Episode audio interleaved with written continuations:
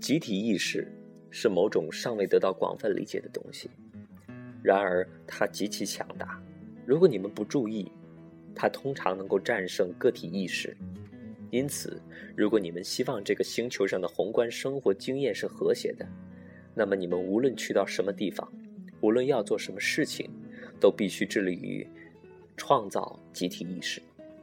假如你所属集体的意识并不反映你自己的意识，而在你当前尚无力有效的改变该集体意识的时候，那么离开该集体是明智的做法。否则的话，该集体将会牵着你的鼻子走，他将会去往他想去的地方，完全不管你想要去哪里。如果你找不到其意识和你自己相符的集体，你就自创一个集体吧。其他拥有相似意识的人。将会被你吸引而来。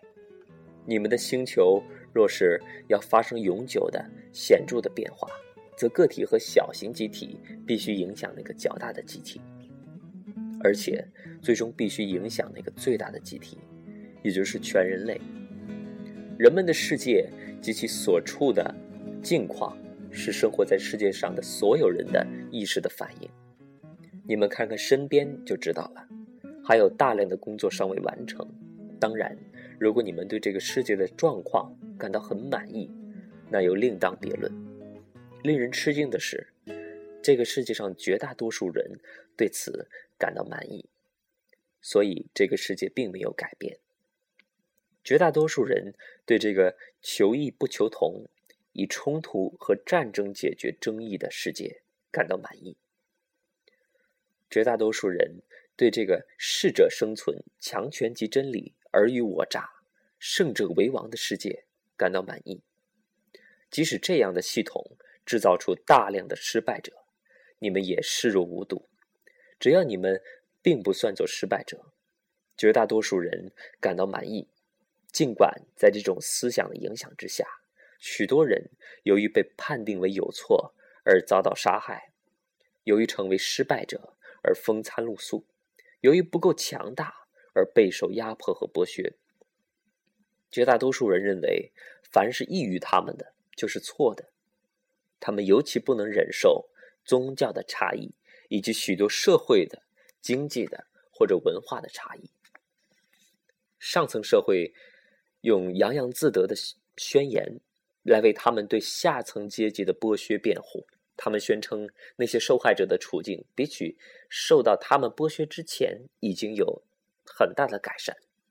通过这种方式，上层阶级忽略了这个道理：如果他们确实是公平的，那么应该一视同仁的对待所有人，而且并非仅仅让下层阶级的糟糕处境有稍微的改善，同时恬不知耻的从。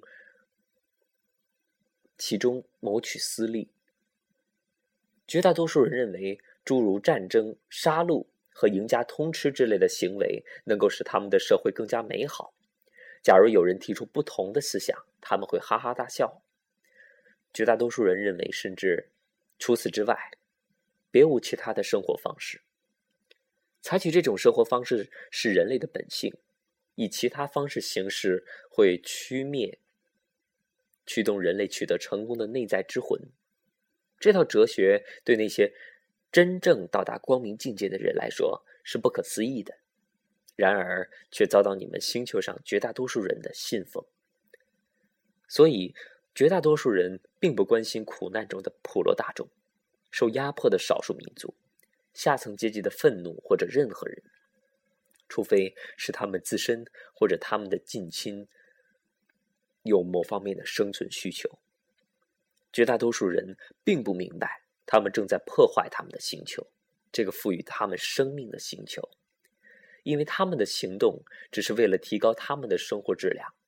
令人称奇的是，这些人极其短视，根本不知道短期的收获可能，实际上也往往而且将会造成长期的损失。绝大多数人觉得。诸如集体利益至上、世界大同、神与万物合一，而非分离之类的集体意识是危险的。凡是能使万物合一的，你们便害怕；凡是能使万物分离的，你们的星球便尊崇。这两者共同导致了分裂、冲突与纠纷。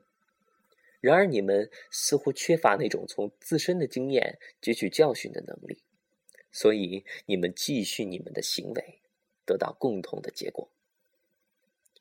正是由于你们无法感受、经验别人的苦难，这种苦难才会继续下去。分离逆生差异和虚假的等级区别，合一促成同情和真正的众生平等。过去三千年来，有些事情在你们的星球上反复的发生。我们早已说过，他们是你们的集体，你们星球上的整个集体，而你们所遭遇的一切都是这种集体意识的反应。这种意识的层次，充其量只能算是原始的。